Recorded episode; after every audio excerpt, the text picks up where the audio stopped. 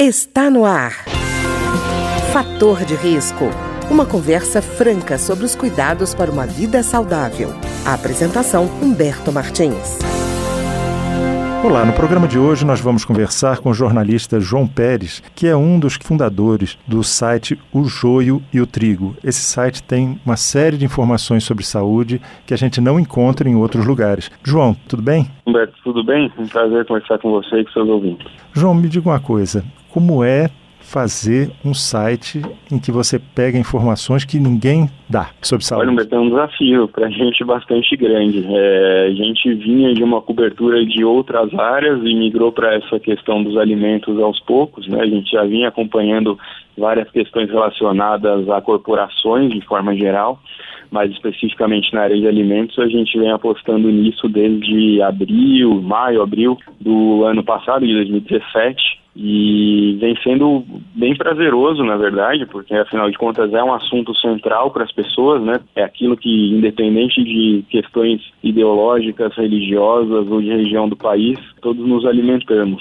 Então vem sendo bastante interessante. É desafiador, sem dúvida, mas ao mesmo tempo, como essa é a primeira, pelo que a gente tem notícia, a primeira página especializada na cobertura de política alimentar, então a gente vem conseguindo realmente criar uma identificação com o público e por consequência vão se abrindo portas e a gente sempre vai tendo acesso a mais e mais informações. João, uma coisa que eu tenho notado, essa questão da rotulagem, eu acho que o site O Joio Trigo foi o primeiro que tratou isso em profundidade, mostrando exemplos na América Latina, trazia a foto das sinalizações nos outros países, as propostas que existiam tanto da indústria como do IDEC, enfim, de outros órgãos ligados ao consumidor, isso foi muito importante. Eu, eu lembro que eu fiquei, eu fiquei, impressionado com a quantidade de informação que vocês tinham apurado em, nessas diversas direções.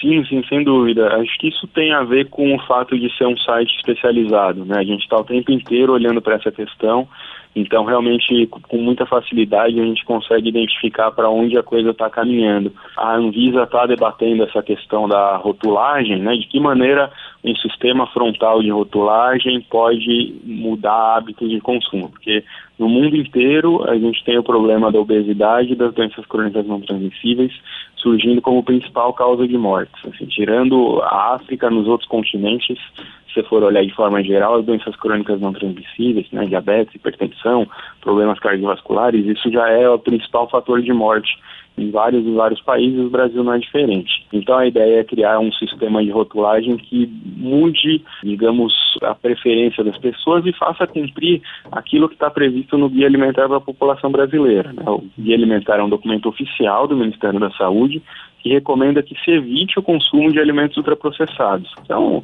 é aquilo que a gente conhece como comida porcaria, né? É. Então, de que maneira que a gente pode avisar as pessoas de que esses produtos devem ser consumidos com muita moderação, com muito cuidado e, se possível, evitados. Existe uma série de sistemas sendo analisados no mundo.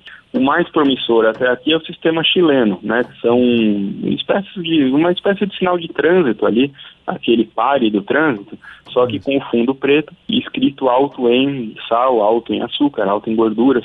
É, a ideia aqui no Brasil, por parte da sociedade civil, é adotar um símbolo parecido por parte da indústria de alimentos ultraprocessados, a ideia é adotar um semáforo, né, que mostre a cor verde, amarelo ou vermelho para cada um desses nutrientes críticos. São propostas que parecem parecidas, desculpa a repetição de parecem parecidas, mas o fato é que é, são bastante diferentes no funcionamento e isso é o que as evidências científicas têm mostrado. É, é interessante que é, a gente conseguiu, falando em como a gente faz os nossos métodos de apuração, a gente conseguiu com alguma antecedência prever que se a Anvisa seguisse as evidências científicas, de fato é, o modelo de alertas seria o escolhido. Né? É, a gente já havia lido boa parte da bibliografia que depois a Anvisa colocou no relatório que foi finalmente aprovado no mês de maio. Então, é, se apoiar muito em evidências científicas é algo que a gente faz com frequência. E aí, separando a evidência científica de qualidade de evidência científica de baixa qualidade e escolhendo muito bem o que, que a gente vai fazer com essa evidência científica. É, a gente tem muito claro como missão que a gente não deve ficar falando sobre ingredientes mágicos, produtos mágicos, dietas da moda, porque isso provoca uma confusão terrível e essa confusão, no geral, não é favorável às pessoas. Inclusive, não é, João? Porque muitas vezes as pessoas fazem, quando se trata de alimentação, um processo de barganha. Se ele encontra o semáforo e diz: olha, é alto em sódio, mas tem aqui verde que ele é baixo em glúten, e as relações são completamente diferentes, e a pessoa tende a tentar compensar uma coisa pela outra, né? Exatamente. Foi isso que as evidências científicas mostraram, e é por isso que o próprio criador do semáforo, o pesquisador Mike Heiner, no Reino Unido, ele diz que o semáforo não funciona. Ele criou esse sistema na década passada e hoje ele tem convencimento de que os alertas que foram criados no Chile são o melhor modelo. E as pesquisas mostraram exatamente isso que você falou, mas quando tem um sinal verde e um sinal vermelho, a pessoa fica confusa sobre o que, que ela vai fazer. Então, se você pegar um refrigerante, por exemplo, ele vai marcar um sinal verde para o sódio e vai marcar um sinal verde para a gordura. Ele vai ter dois sinais verdes e um sinal vermelho para o açúcar. E aí, a pessoa vai se apegar ao que na hora de decidir, né? É, as pesquisas mostraram que isso cria uma confusão muito grande e essa é a hora em que esse sistema de semáforo defendido pela indústria não funciona. João, eu lembro de um encontro dos representantes da indústria alimentícia com o presidente Michel Temer, em que eles disseram que essas medidas que causariam um impacto financeiro grande e que significaria desemprego e prejudicariam o setor que corresponde a 10% do PIB brasileiro. Primeiro, é esse tamanho todo mesmo do, do, setor alimentício, da indústria alimentícia? Não, não, não é esse tamanho todo não. Quando a gente faz as contas, chega perto de 2% do PIB. Para chegar a 10% precisa agregar aí vários outros setores. Pois é, e essa informação de que as pessoas vão ser demitidas, eu não entendi qual é o custo que vai provocar para justificar a demissão no setor? Eu não entendi como é que essa conta é feita. É, esse é um aspecto bem interessante, né? Quando a indústria resolveu analisar os impactos econômicos da adoção dos alertas, ela fez algo muito parecido com a indústria do cigarro, que é exagerar nos números e dizer que qualquer medida regulatória vai provocar um enorme problema. Ela apresentou primeiro três estimativas diferentes para qual seria o impacto em termos de empregos, chegou a falar em até 200 mil postos de trabalho. Mas de repente surgiu uma quarta estimativa que é de quase 2 milhões de postos de trabalho perdidos.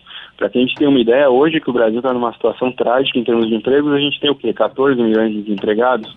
E somaria mais, mais 2 milhões de pessoas aí, sendo 800 mil pessoas só na área rural. Então, imagina que situação seria essa. É, quando a gente vai olhar esse estudo de impactos econômicos, ele é realmente bastante confuso e a gente tentou dialogar com a Associação Brasileira das Indústrias de Alimentação para tentar entender qual era a lógica desse estudo, né? Mas realmente não houve nenhuma resposta convincente. O que a gente sim viu, é, a gente foi analisar o caso chileno, né? Como o Chile em 2016 foi o primeiro a adotar esse sistema, a gente queria entender o que, que aconteceu por lá. Então a gente leu os principais relatórios das empresas e os relatórios da Confederação da Indústria do Chile, a AB Chile. E a gente viu que, de fato, várias indústrias contrataram nesse período.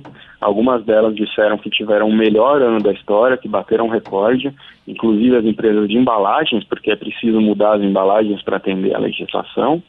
E a indústria de bebidas e alimentos esse ano vem garantindo que o Chile não tenha um, uma, um resultado econômico ainda pior, porque o Chile vem numa situação já bastante ruim na economia nos últimos anos, e ainda assim a indústria de alimentos e bebidas é quem está conseguindo salvar a coisa.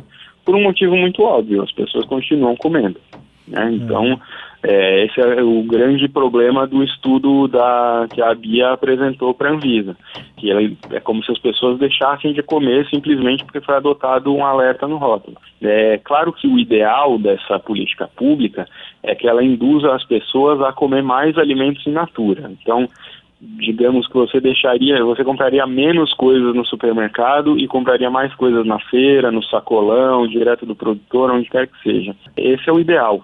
Mas a gente sabe que existe uma série de outras mudanças culturais e, e de questões sociais, trabalhistas, que precisariam acontecer para que esse deslocamento se dê. Então, o que se vê é que existe a tendência desse consumidor que vai para fora desse mundo dos ultraprocessados, que passa aí mais à feira, passa aí mais ao sacolão, é, mas existe também o movimento da pessoa que quer procurar um produto ultraprocessado um pouquinho melhor ali, que não tenha nenhum sinal de alerta ou que tenha um mínimo de sinais de alerta. Então, de fato, não, não tem como parar em pé um, uma pesquisa de impacto econômico dessa. E é uma pena, porque seria ótimo que a indústria de alimentos apresentasse um estudo de impacto econômico calcado na realidade para que a gente pudesse ter um debate é, maduro, um debate interessante na Anvisa sobre que, que, permitisse de fato avançar a um modelo que seja melhor para todos. E também um, um, um, cálculo que levasse em consideração, João, a, os próprios números do sistema de saúde, né? o impacto da permanência de hipertensão, síndrome metabólica, na vida econômica e na vida pessoal, né? individual das pessoas. Sim, são custos enormes, né? Também essa conta não fecha quando a gente vai ver, né, de o que essa indústria traz em termos de faturamento e o que causa em termos de gastos para o sistema de saúde é uma enormidade. E João, eu fiquei, achei interessante no site O Joio e o Trigo é que como vocês vão aos eventos, algumas particularidades que é, se você pegasse só os documentos oficiais, você não teria noção das coisas que correm paralelamente. Eu lembro de um um congresso de nutrição, se não me engano, em Buenos Aires, em que vocês identificaram que na hora do lanche dos nutricionistas estava lá refrigerante.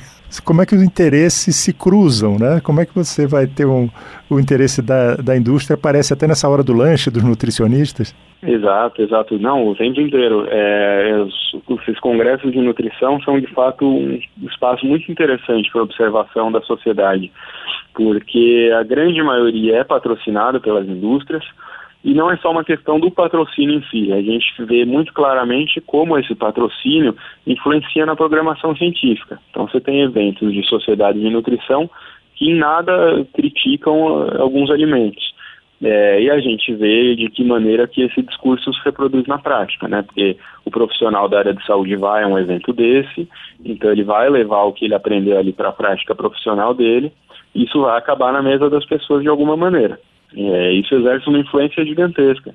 É comum que essas empresas patrocinem simpósios satélite, né, que são eventos paralelos ali e que muitas vezes acontecem na hora do almoço. E aí os lanches são inenarráveis, assim, são é, lanches com presunto, com refrigerante, com chocolate, com um monte de coisa é, realmente que não deveria fazer parte de um, de um evento de nutrição. Mas é muito naturalizada essa presença dessas empresas. Embora existam algumas correntes da, da pesquisa científica problematizando essa questão, vendo de que maneira isso influencia a conduta dos profissionais, influencia a formulação de políticas públicas, influencia a conduta da população de modo geral, a gente vê que ainda é majoritário o sentimento de que não existe nenhum problema nessa relação. Tá ótimo. Eu queria agradecer então ao jornalista João Pérez, que é um dos fundadores do site O Joio e o Trigo.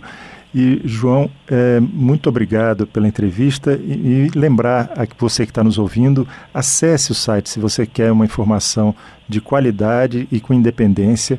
O, se você não tiver dificuldade de pesquisar, coloque o joio e o trigo site. Escreva no, nos buscadores e você vai encontrar rapidamente. João, muito obrigado.